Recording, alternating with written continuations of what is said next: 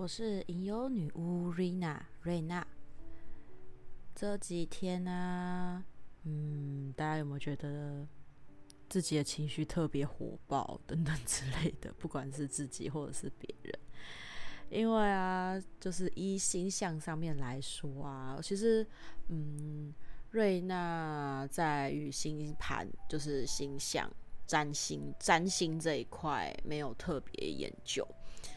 就也都是听别人说，然后看别人怎么讲，没有真的自己去钻研过星盘这个东西。星盘跟占星学，呃，瑞娜的的专长是在神秘学这一边，呃，占卜、疗愈、药草还好，那能量跟制作蜡烛。就是手工的这一个部分，就是做一些祈福啊，做一些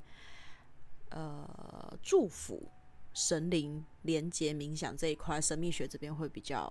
是专长。对，对于那个占星那一块是摸不透的底，因为神秘学就是一个这些占卜的大方向跟神秘学等等的这些东西，像什么花精啊，然后。呃，萨满啊，动物圣灵啊，守护动物啊，然后神域牌卡啊，守护天使、天使、天使门派、天使系列那一些，其实每一个不同专精的东西都是个坑。对，那我在占星这一边就没有这么擅长啊。不过人家都说占星，占星从从埃及那时候，古埃及。甚至是到再往前推，就是那些上古神话、上古文明，呃，玛雅，然后阿兹特克，然后两河两河，我在讲什么？两河流域的那个古文明，然后苏美那边，然后到埃及这边的，还有哎，北欧也有。就是他们都是会有一个自古以来都会有个占星术，观看夜晚的星空，观看夜晚的星象，然后一年之后就是一年，就是慢慢的推敲出来，一年有几天，然后星象会怎么样改变，然后慢慢的到变成占卜，就是可能怎样的星象会带来什么样的的一些状态，然后去有人说。星座就是你的，你你的什么月份到什么月份的那个星座，什么样的个性，或是血型，都有一点像统计学。大多数这样子的人会有什么样的个性，然后会预，然后大多数这样的星象出现的时候，都是在预告着什么样的事情，都有点像统计学这样。啊，我要跟大家讲一下，就是听这好像从。八月十九号吧，那一天开始，火星好像进入双子座，而且一待待七个月，然后途中又会有火星逆行的部分，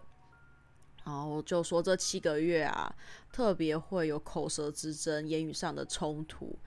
然后不论不论是在新闻或者是网络上，都可能会有一些什么炒作话题啊，引起争议的部分。那我们在于这是大方向、大世界的部分，可能就是会很躁动啊，会有很多的纷纷扰扰、争争吵吵，然后感觉你还没有讲个几句话，你就跟人家快吵起来了。对，然后在个人的层面，就是变成说我们要注意说话的艺术，然后沟通上面的一个稳定性，文书字面上面，因为毕竟字。文字像我们在传赖之间的文字，它其实是很冰冷的文字。就算你加了很多的标点符号，甚至是很努力的传贴图，甚至还是会有人会误会你的意思。那我们的通讯软体的部分也会让我们，例如说 email 啊，或者是在电话中沟通不良的事情，很容易会发生争执。反正这七个月来呢，就是。啊，吵架日吧。那时候我看到我们朋友在分享一些这种这种，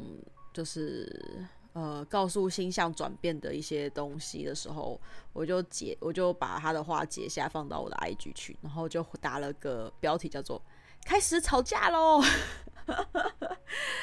对，因为大家其实也知道。呃，人与人之间相处，不论是在我们与家人之间，我们与朋友之间，甚至是我们与同事之间，然后与在职场上的顾客之间对接的部分，通通都需要讲话沟通。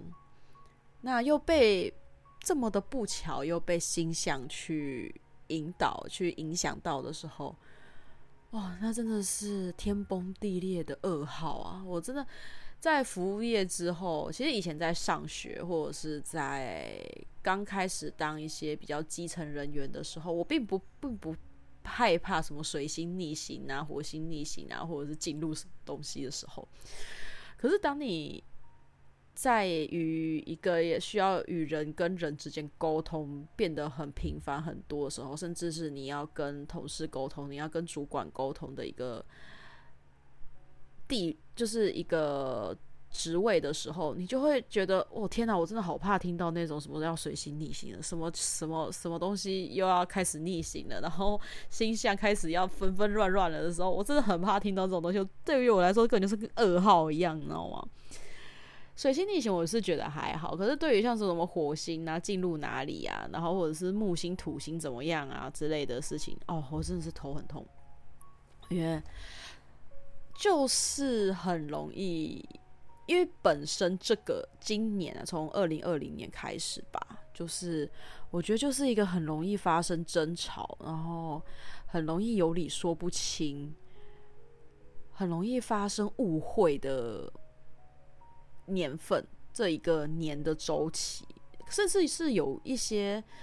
呃，天使学派吗？还是我我我也不知道他们算是什么宇宙宇宙系统的。他们说这几年其实是转化年还是显化年？显啊显化年对。可是我觉得还是好累哦！天啊，我的妈呀！怎么会突然觉得好在在于这样子被星象干扰的情况下，都会觉得我的妈呀，真的是。不想要看到这么多行星逆行啊！我不要沟通，真的是噩耗，真的是超级大噩耗，我都不知道说什么。我现在看到那个时候，看到而且终于是阴逆行七个月 啊！救命啊！听到我的，听到我深深的、深深的哀嚎、深深的恐惧了不？不过其实。换个方式想了，危机就是转机啦，就嗯，见招拆招，静观其变，也只能这样，不然怎么办？不然怎么办？希望台风多来一点，让我们多放一点台风假，我们就可以避免掉人跟人之间的相处吗？好逃避的想法，我天！嗯，那大家最近在于。人跟人之间的沟通上面有没有障碍？我觉得最近是真的挺障碍的呢，而且很容易脾气火爆，甚至就是心理影响生理。其实。我这几天眼睛是肿的，就有一天早上起来，突然眼睛爆肿，肿到我隐形眼镜是没有办法戴的，然后只只肿单边的眼睛啊。可是我不晓，我我现在就是因为我没有去看医生，所以我也不晓得这到底是过敏还是蚊子叮还是什么之类的。因为那个，因为那天晚我晚上房间确实是有一只蚊子，因为我手上有被叮，然后就那一天。半夜我是觉得有眼皮有痒啊，然后说有抓了几下，然后起床之后我眼睛肿到跟那个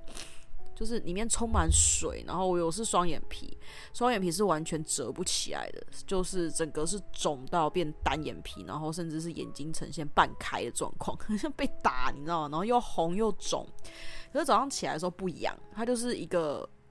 肿在那边，然后我拿冰敷冰，拿冰块冰也没有太大的改善。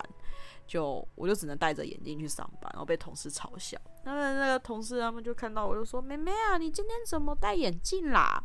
然后我就说：“没有，我眼睛肿起来。”然后就一群一群老人家在那边笑，我就说：“你们笑屁笑！” 我就说：“你们笑屁笑！”然后他们就说：“说你一定是晚上没睡，然后熬夜。”然后我说：“没有，才没有，我很早睡，因为我是一个其实念书的时候我是一个。”呃，可以三四点都不睡觉的人，可是，一当你进入职场之后，其实很太太太，嗯，就是强迫的生理时钟归位。我大概十点半、十一点左右，我就会躺在床上躺平，然后开始做冥想，然后可能冥想做到一半，我自己就失去意识睡着了，等等之类的都有，都反正总之就是我在十一点半前要入睡，然后隔天大概六点多就要起床，因为女生上班。因为我是一个有很诡异坚持的人，我一定是化完妆我才要出门。我出门，除非跟家人，然后去很近的地方，或者只是去那种卖场采买，我才有可能会看见我素颜戴眼镜，然后穿得很随便出门。不然我只要一出门，我上班，不论是上班跟朋友出去玩，或者是怎样，我都一定是没有到全副武装，和至少不随便，而且。没有到，我很少化，我算大浓妆吗？反正就是上班妆啊，反正就是会化妆上班。我一定是带妆上班，所以我同事在我上班的过程中，没有任何一个人看过我素颜，没有人看过我戴眼镜，因为我一定是戴隐形眼镜出门的，所以他们就很好奇说，就是很今天一堆人来围观，你知道吗？就。他们就说：“今天怎么突然间，瑞娜，你今天怎么突然间戴眼镜啦？”然后我就说：“眼睛肿起来啦，不要再问啦。”然后他们就一直在那边笑，然后他们就都都反正每个人都讲一样的话，就是啊，一定是晚上没睡好，晚上不睡就在偷看男生吼。然后我就说：“你们在做梦啊！” 然后后来那个眼睛在中午那天当天就是比较严重那一天中午。睡过午觉之后有好一点，就是有比较消肿，它稍微有一点点可以有折痕了。然后那一天早上，其实早上啊，早上的部分是因为我们的总公司大总公司的人员有来，然后就说，呃，还就很有一些姐姐们，有一些主管姐姐们就看到我就说，哎、妹妹啊，啊你。没看过你戴眼镜呢，我就说对啊，因为眼睛肿。他就说哦，可能隐形眼镜没有洗干净吼。他就说啊，也好啦，那个让眼睛休息一下，偶尔戴戴眼镜也不错。我就说我我就说我这样子戴眼镜，然后大家都说我这样子看起来好和蔼可亲，然后就觉得就是觉得我变得比较年呃，他们说我变得变得比较年轻可爱，然后我就说，然后那个姐姐就在笑。然后他都他就小就说，嗯，可能我真的平时太干练了吧，所以大家突然觉得一个转变对我变很多。我就说这到底是褒是贬啊？然后那个姐姐就跟我说，嗯，对，干练这个字，吼，嗯，对于主管来说这是个好的字眼，可是可能对于平辈、对于同事，甚至是对于你的另外一半来说，可能干练这两个字不太好，会觉得你太能干、太精明，不太需要有人保护。所以，呃，就是给人太坚强的感觉，会让人家觉得你比较有距离感，甚至是不太敢靠近你，不敢欺负你。我就心里哦，我那时候听完他的话，我也是笑笑的。我就说，然后他因为他们有事情要忙啊，我也有事情要忙，他们就跟我说：“你赶快回你的职场职位上面去，不用管我们，我们自己来就好啊。你赶快回去忙啊，我就先离开。”然后后来我想想，确实，呃，因为我在于职场上，其实我今天我们家总总经理有跟我有给我称，就是我对于我来说算称赞吧。他觉得我是一个中立人，就是很中立的人，很客观的人。他觉得我看很多事情的角度跟处理事情的方式，比起很多人来说，比较算中立且客观，所以。有时候他们在做一些事情跟决定，然后甚至是有一些状况发生的时候，他会希望可以听听我的意见，然后也会请一些主管们来跟我讨论看看不同的有我有没有别的想法，可以把一些事情改正的就是给他们一些建议，然后我们可以比较做的比较完善这样子。呃，对于主管确实一些比较，呃，可能我们的主管，我的主管比较奇葩吗？会喜欢我这样子的人？可能对于某一些主管来说，我就不是一个好人吧。毕竟过于中立的人，对于一些需要拉拢亲亲信，甚至是帮他做一些事情的主管，我就不是一个这么好操控的人，因为我太有太有公平，甚至是。也不能说到正义感，我会想要就是做到完全中立。我属于我，嗯，我跟所有人都很好，可是我不属于哪一个团体，我就是还是站在一个很远的角度在看这整个大局势。所以要拉拢我，要取得我的信任，然后让我去做一些。灰色地带的事情可能就没有这么好操控，所以他们就会觉得，那对于我，我对于他们那一种人来说，就不是一个良好的职员。然后甚至是因为太干，就是干练的部分很容易会，就是同事之间可能就会觉得，呃，你没有这么好说话，你的态度比较硬。没有这么的圆融等等之类的，然后可能会觉得你比较凶啊等等之类的一些比较给人家的嗯整体感觉比较没有那么好吧。然后我就跟我们那个姐那个其他主管就开玩笑讲说：“哎，我已经很会笑了，我已经很爱，就是在于呃面对人的时候，我已经尽量让自己笑了。”他们就说：“对啦，你真的比很多人。”都算亲切又和蔼了，可是，哎呦，总是不能满足每一个人对于一个外表上面的一个希望，我们的我们能做到像空姐那样子的感觉吧，甚至是高级精品店的那种高级服务员的那种感觉，我就我就会有点，就就跟同事他们就在聊天这样子，然后。后来是直到我们总经理来，然后他们是已经休息时间的时候，才一群人才问我说：“哎、瑞娜，今天到底你今天怎么会突然间戴眼镜？”我说：“我就那时候已经快下班了，我就默默的在最回答的最后一次，我眼睛肿起来啦，然后就不得不戴眼镜。然后我们总经理就笑笑的，就默默呛了我一句说：‘那一定是隐形眼镜戴太久啊，眼睛缺氧啊。’然后我就看他。”好啦，是是是是是，我我我，因为我不想反驳他，因为我觉得反驳他，因为我们总经理是一个很很有趣啊，也很可爱的人啊，他不太喜，就是他是一个足智多谋的人，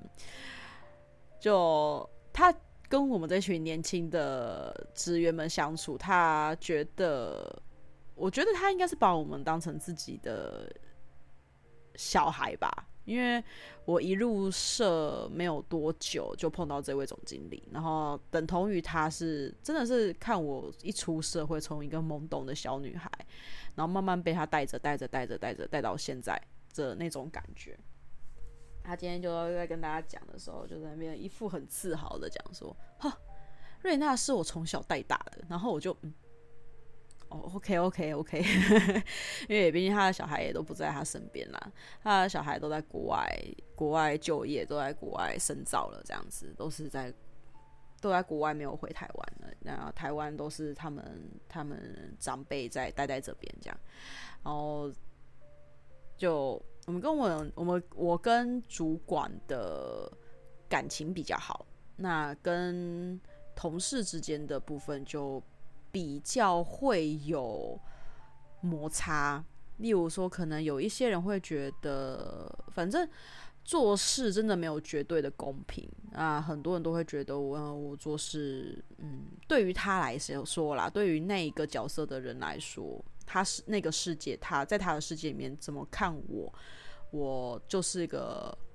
不公平的人，对他比较不好。甚至是有点排挤他，呃，就可能我在他眼里面观感比较负面啊，所以他会去拉小圈子，然后他会有一个他自己的舒适圈。对，然后虽然虽然对于这样子的人，我是没有太大的想法啦，因为毕竟我不能顾到每一个人的心理，我只能尽量在每个人心里做到一个不是这么糟糕的角色。因为你不可能一百个人之中，你在一百个人的心里都是良好的形象，你大概会有十几、十五个人左右的形象，在在于他们心里面的形象，你是是一个完全不认识的自己。但我觉得也不要急着去否定那样子的人的眼中的自己，因为每一个人在于像每一个人都有。每一个人的角色图，那我在于我自己的世界角色图跟别人的世界的角色图在看我的时候，那个角色图又不一样，所以我觉得可以在别人眼中去认识一个不一样的自己，也是一件挺有趣的事情。因为有一次我在职场上有发生过，有一个主管直接就是凶我，因为那时候真的很忙。他就直接凶我说：“你到底在委屈什么？你到底在装什么委屈？耍什么委屈啊？”他就直接这样子，有点就是凶啦。对，他就直接这样凶我。我那时候当下，我就是觉得我在做任何事情，我都还没有觉得委屈，因为你这一句话，我觉得我自己被你讲的相当的委屈，因为我真的很那个时候真的很混乱，也很忙，发生的事情也很多，我真的没有办法顾得这么周全，所以。我每一天上班的脸色可能就没有这么好，甚至是，毕竟你你也是一个不太愿意帮助下属的主管，然后你又这样子凶了我一句话，那时候我真的觉得我很委屈。然后那时候我就跟我一个朋友一个学姐讲，讲说我被人家呛，说我在耍委屈装委屈，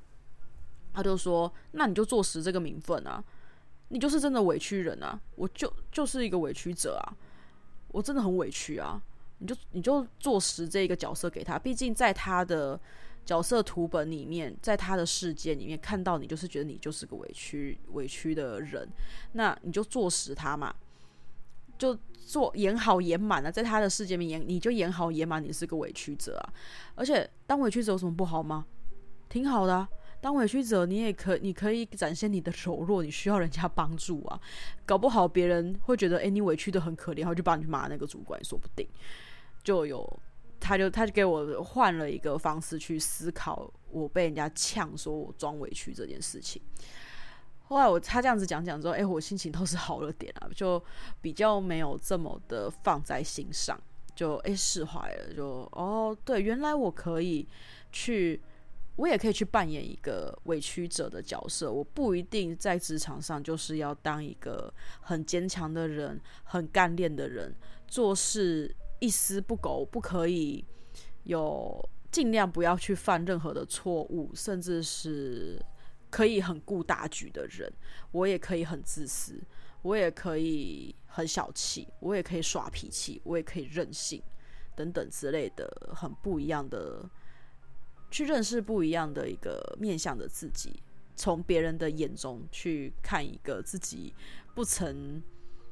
你觉得自己被人家这样讲是一件很负面的事情啊，但呃，你真的去做死这个角色之后，你反而会觉得做这个角色有点有趣。可是你记得要脱离出来啦，不要真的是 永远装委屈，因为呃，人委屈久了哈，真的是会很委屈啊，就是可能任人践踏，或者是。很容易会被欺负，偶尔可以当当委屈的人，那不要是永远的。因为我觉得最近，嗯，前几次我有去参加一个比赛，我们公司总是会办一些奇奇怪怪的比赛。那那比赛我参加了两年，那我今年好不容易逃脱了那个比赛，所以我去参加那个比赛当评审，然后原本是想要致辞。呃，这致辞的事情，我想说，我等到下一个章节，我再来分享一下。在于我在那算也算是职场甘苦谈之一啦，应该会分布在职场甘苦谈那一边。因为在当下我想要讲还蛮多的一些状态，可是我觉得好像没有必要。我我原本是有一些上台要讲什么的草稿，可是，一站上去之后，我觉得好像没有必要讲这么多，因为毕竟每一间公司都有自己的老板，对，那。虽然总干事是跟你说，你希望你分享出来的东西可以让人家呃带到东西、学到东西回去，然后运用在平常上面。可是我觉得我感受到的东西不一定是别人所感受到的。那我讲出来的东西有点太犀利的话，传出去，其实对于我的人设，在于职场上面的人设来说。并不是有利的，所以我一站上去那个台、那个演、那个分享台的时候，我就看着所有人的，我扫过一圈所有的干事、所有参与者、比赛的人、评审的那些状态，我就个人觉得，嗯，那我原本准备的那些东西，我还是不要讲好了。所以我就上台之后，就开始胡言乱语，乱讲一些呃，我在于现场看他们比赛的时候所感受到的一些可以改进的地方，例如说像是走姿啊、言语谈吐啊，那比较美姿美仪的这个部分，就是礼仪上面的部分，我比较讲这个方面的东西，没有比较深入的去用身心灵去带职场这样子。因为并不是每一个人都需要身心灵啊，有一些人到于到了这样子的年纪，你这样子的阶段，并不是真的所有人都需要身心灵，而是他们只要觉得当下够了，好了就好了。他们觉得丰饶，觉得富足，觉得生活这样子过得去就 OK 了。对，所以没有必要去讲太多啦。嗯，不过职场虽然有甘苦，但我觉得也可以在不同的职场职位上面，站在那样子的人的角色，你去思考看看，诶，为什么他会这样子想？为什么他会？有这样子的反应，我真的觉得换位换位思考，多方位的去分析一些事件，甚至是去看不同面向、不同角度的一些状态。如果每个人都可以做到这样子的一个状态的话，我相信职场应该不会像现在一样这么辛苦吧。至少大家都可以懂彼此的难处，彼此的为难。然后彼此的不好做，彼此的一些嗯喜怒哀乐吧，比较不会去踩别人的雷点，甚至是去挖苦别人。大家可能相处的人跟人相处之间也会比较融洽。唉，今天。算是比较没有负能量的分享吧，因为我发现我上一篇的那个、那个、那叫啥？职场甘苦谈嘛，加对职场甘苦谈第一篇真的有点太负能了，嗯，因为毕竟那天发生那件事情是真的让我还是蛮不悦的啦，对，反正事情还是没解决，因为好像还在还在僵局中吧，我也在思考看看现在到底什么状况，对，，OK，fine。就其他的事情就，嗯，有一些事情其实当当天的事情，像我也不会去太担心说啊，这样子事情发生了该怎么办，该怎么解决，是不是真的都是我的错？其实我就是我我就是那种哦，发生了，好，我知道这件事情了，那没有办法解决，OK，先放着，等到时机到了，或者是时机成熟了，或者。该是他要解决的时间的时候到了的时候再来，他就会再次出现，而且他会有个解决方法在那边，然后要你去选择你要还是不要。我个人是这样子啊，所以发生的事情的当下，我都不太会太焦虑啦。对，在于职场上啊，在于职场上，我很少去焦虑一些